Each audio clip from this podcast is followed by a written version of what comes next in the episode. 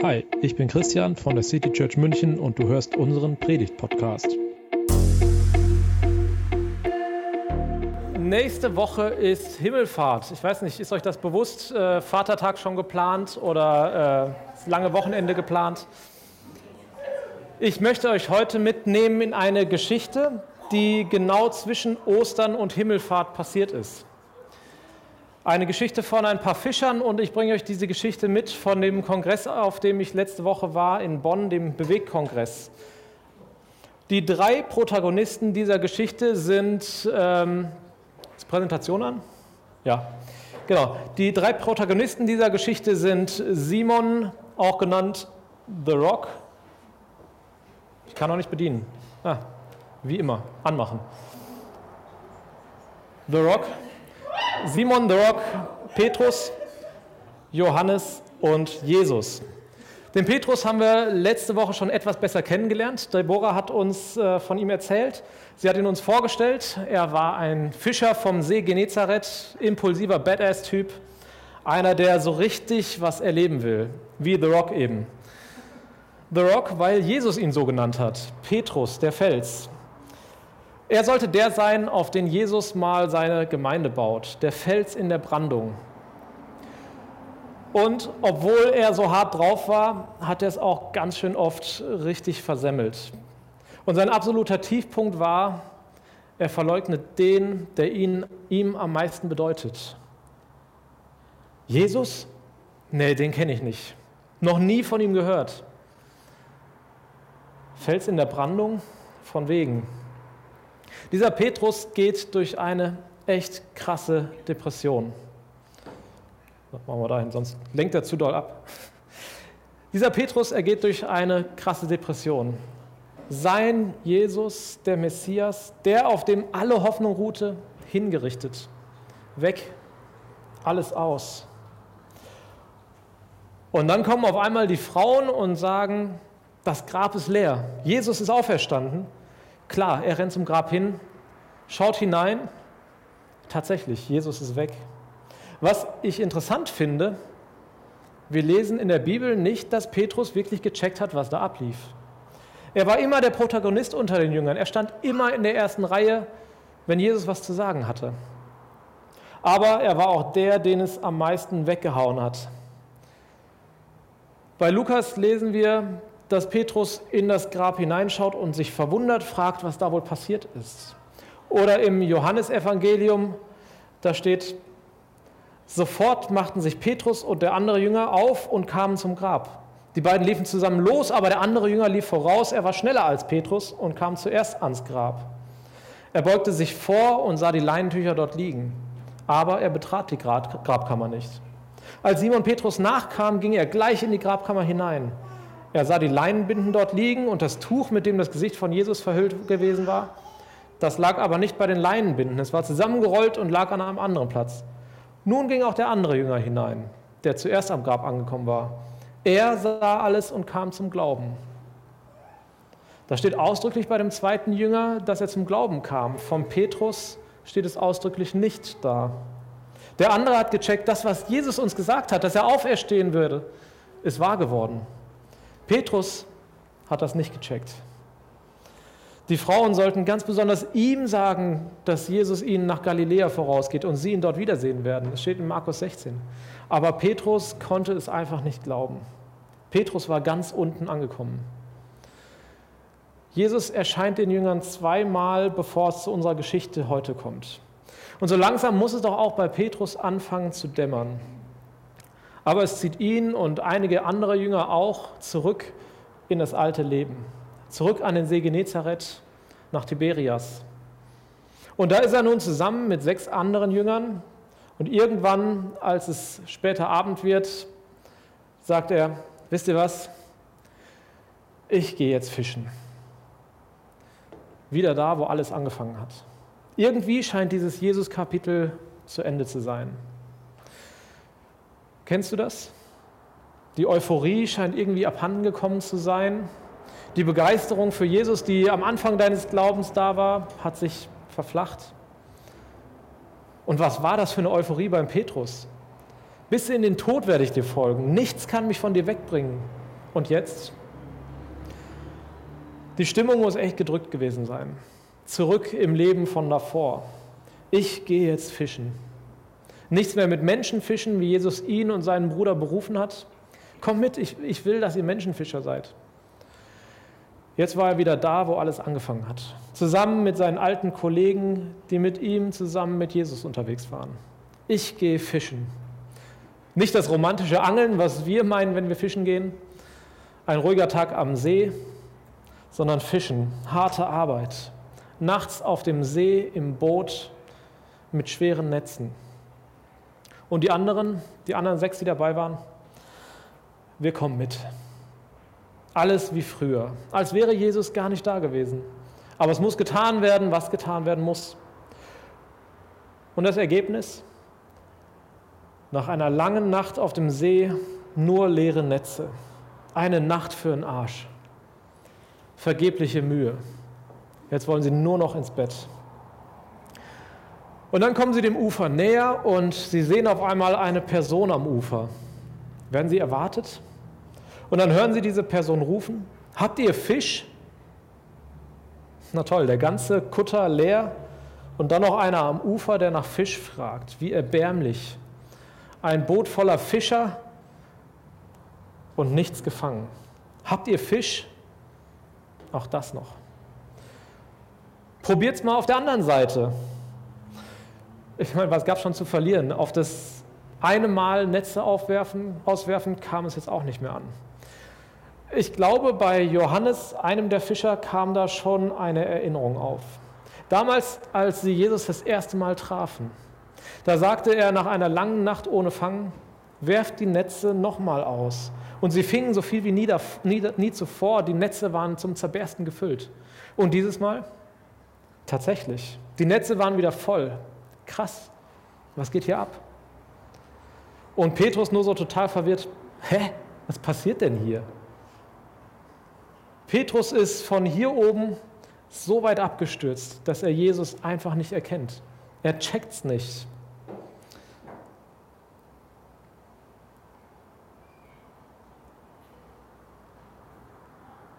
Johannes legt ihm den Arm über die Schulter und sagt, es ist der Herr. Es ist der Herr. Was für eine Nachricht. Es ist der Herr. Ich möchte dich heute einladen, dich mit den beiden zu identifizieren. Und auch wenn das hier in der Geschichte Männer sind, so war das damals leider, sind natürlich auch alle Frauen eingeladen. Vielleicht bist du gerade Petrus oder Petra, niedergeschlagen, am Ende der Kräfte, verzweifelt, enttäuscht. Ich kenne solche Zeiten, in denen ich dann auch wie Petrus nicht in der Lage bin, Gott zu sehen das Negative überlagert alles. Es macht blind für das, was passiert. Ich sehe nicht mehr, was Gott Wunderbares tut. Ich sehe in dem Mann, der da am Ufer steht und nach dem Fisch fragt, nur irgendeinen Mann. Und das sogar, wenn die Netze auf einmal zum Zerreißen gefüllt sind. Geht es dir auch manchmal so? Keine Angst, du bist damit nicht alleine. Petrus ging es genauso. Und dann war er umgeben von seinen Freunden, den anderen Fischern, die auch Jünger von Jesus waren, die auch mit Jesus unterwegs waren. Und in diesem Kreis findet er Halt. Ich wünsche mir, dass wir als City Church auch so ein Kreis sind, dass wir für dich auch so ein Kreis sind, dass du hier mit deinen Zweifeln ein Zuhause hast, dass du bei Zweifeln nicht denkst, ich muss aus der Kirche raus, ich habe da nichts mehr zu suchen, ich brauche Abstand, Manchmal entsteht ja das Gefühl, dass in der Kirche irgendwie kein Platz dafür wäre. Aber ich bin überzeugt, es gibt keinen besseren Platz dafür, für Zweifel, als in der Kirche. Wo sonst sollen wir über das sprechen, was uns bewegt, was uns beschäftigt? Aber vielleicht bist du ja auch gar kein Petrus. Dann lade ich dich ein, Johannes zu sein oder Johanna. Johannes zu sein oder zu werden. Die, die den Arm um Petrus legt und sagt, es ist der Herr. Und Johannes zeigt dabei nicht irgendwo hin. Das ist kein Ablenkungsmanöver. Es ist auch kein frommes Schau auf Jesus und alles wird gut. Johannes erkennt Jesus in dieser Situation. Er sieht, wo Jesus Kontakt sucht. Er sieht, wo Petrus Jesus begegnen kann und er zeigt dorthin. Es ist der Herr. Johannes ist hier der Ermutiger. Er steckt mit Petrus in der gleichen Situation. Als Petrus fischen geht, sagt er, ich komme mit. Sie sitzen zusammen im Boot, sie trauern um Jesus und sind auch irgendwie verwirrt, weil sie Jesus dann doch noch mal gesehen haben. Sie haben die ganze Nacht gefischt und doch sind die Netze leer geblieben. Aber er erkennt Jesus. Und dann kann er zu Petrus sagen, es ist der Herr. Es wäre richtig cool, wenn wir hier den oder die eine oder andere Johannes oder Johanna hätten. Ermutiger, Ermutigerin. Jemand, der dasteht und dir den Arm um die Schultern legt. In der Geschichte geht es weiter. Petrus zieht sich an und springt ins Wasser, um zu Jesus zu schwimmen. Also der scheint zumindest oberkörperfrei gewesen zu sein. Er zieht sich an und springt ins Wasser. Und nachdem Johannes ihm geholfen hat, klar zu sehen, gibt es für ihn kein Halten mehr. Er muss nur noch los zu Jesus. Hier kommt wieder seine impulsive Art hervor. Da lässt er auch mal alle notwendigen Aufgaben liegen. Er springt ins Wasser und los. Und dann kommt er dort an und seine Kollegen ziehen derweil noch mit aller Mühe das Boot ans Ufer. Und da sitzt er tatsächlich, Jesus. Jesus hat schon angefangen zu grillen. Es gibt Steckerlfisch und Brezen. Nein, es gibt Steckerlfisch und Brot. Aber so denkt ihr vielleicht beim nächsten Mal im Biergarten an diese Geschichte. Steckerlfisch und Brezen. Sie sitzen zusammen und grillen. Frischen Fisch und Brot. Keine Ahnung, woher Jesus den Fisch schon hatte, aber er hatte ihn. Sie sitzen da, sie grillen, so wie früher. Happy End. Aber für Petrus geht die Geschichte weiter. Jesus unterhält sich mit Simon Petrus und er sagt, Simon, Sohn des Johannes, also nicht der Johannes, der ihm den Arm Schulter, über die Schulter gelegt hat, sondern ein anderer Johannes. Simon, Sohn des Johannes, liebst du mich mehr als irgendein anderer hier? Er antwortete ihm, ja, Herr, du weißt, dass ich dich lieb habe. Da sagte zu Jesus, Jesus zu ihm, führe meine Lämmer zur Weide. Dann fragte er ihn ein zweites Mal, Simon, Sohn des Johannes, liebst du mich? Petrus antwortete, ja, Herr, du weißt, dass ich dich lieb habe. Da sagte Jesus zu ihm, hüte meine Schafe. Zum dritten Mal fragte er ihn, Simon, Sohn des Johannes, hast du mich lieb? Da wurde Petrus traurig, weil er ihn zum dritten Mal gefragt hatte, hast du mich lieb? Er sagte zu Jesus, Herr, du weißt alles. Du weißt, dass ich dich lieb habe. Da sagte Jesus zu ihm, führe meine Schafe zur Weide. Oh, ist schon eine Folie drin. Ich bin aus der Predigt rausgesprungen. Führe meine Schafe zur Weide. Jesus nimmt sich nochmal ganz besonders Zeit für Petrus. Er nimmt Petrus aus der Gruppe raus und nimmt sich Zeit für ihn. Und er stellt ihm eine Frage. Liebst du mich? Wem stellt man diese Frage? Das ist doch keine Frage, die ich irgendwem stelle. Das frage ich doch nur jemanden, den ich selbst liebe. Mit dieser Frage sagt Jesus dem Petrus, dem, der so verzweifelt war, der so an allem gezweifelt hat, der schon irgendwie abgeschlossen hatte und zurück zum alten Leben ist, ich liebe dich. Ich liebe dich, liebst du mich auch? Was für eine intensive Frage. Diese Frage kommt ja nicht in dem romantischen Moment, wo alles gut ist. Sie kommt zur Zeit des Zweifelns. Petrus zweifelt, auch an Jesus, aber ganz besonders an sich selbst. Ich habe doch immer gedacht, ich halte bis in den Tod zu Jesus. Nichts kann mich umhauen und dann dreimal habe ich ihn verleugnet in der dunkelsten Stunde. Bin ich es überhaupt wert? Kann Jesus mit mir überhaupt noch etwas anfangen, wenn ich nicht mal dieser Bewährungsprobe standgehalten habe? Wenn ich umkippe, sobald etwas Gegenwind kommt? Kennst du diese Zweifel? Und Jesus sagt zu Petrus, weide meine Lämmer, weide meine Schafe. Dreimal fragt er nach der Liebe, dreimal gibt er ihm den Auftrag und sagt, ich möchte mit dir weitermachen. Du bist was Besonderes für mich. Du bist Teil meiner Idee für diese Welt. Du kannst einen Unterschied machen. Ich will auf dich nicht verzichten. Vielleicht bist du wie Petrus. Dann wünsche ich dir einen Johannes an deine Seite, der zu dir spricht, es ist der Herr. Und dass du dich dann aufmachst ans Feuer mit Jesus und dir sagen lässt, ich liebe dich, auch und gerade wenn es nicht rund läuft.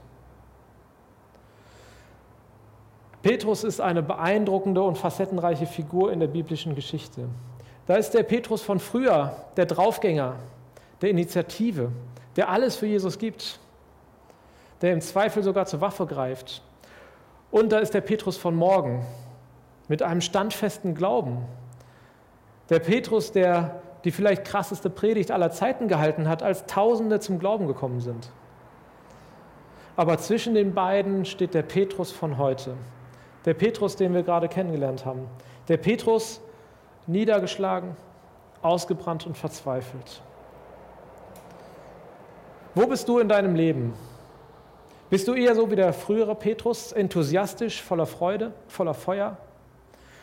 Oder so wie der späte Petrus mit einem festen Glauben, der bei Sturm und Wind durchträgt? Oder bist du eher wie der Petrus von heute? Oder vielleicht bist du auch gar kein Petrus. Vielleicht kannst du dich gerade mit keiner dieser drei Situationen identifizieren. Dann lade ich dich ein, an Johannes zu sein. Einer, der darauf aufmerksam macht, es ist der Herr. Schau nur, da kannst du ihn sehen. Da kannst du ihn erleben.